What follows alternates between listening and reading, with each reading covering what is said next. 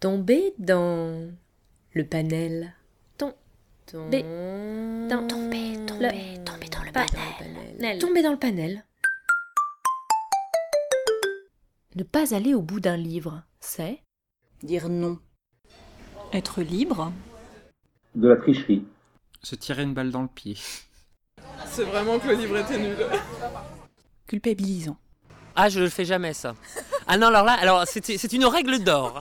C'est c'est quelque chose auquel je m'astreins toujours parce que je, je- je crois toujours, je, je veux laisser sa chance au livre jusqu'au dernier moment, jusqu'à la dernière phrase.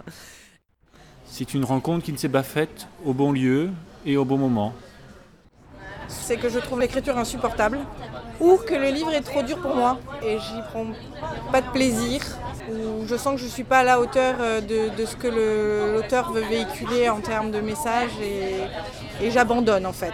Ça me frustre un peu et ça me reste dans le fond de la tête. Je me rends compte qu'il y a certains livres que j'ai pas finis que peut-être qu'un jour je réattaquerai. Un échec. Un choix.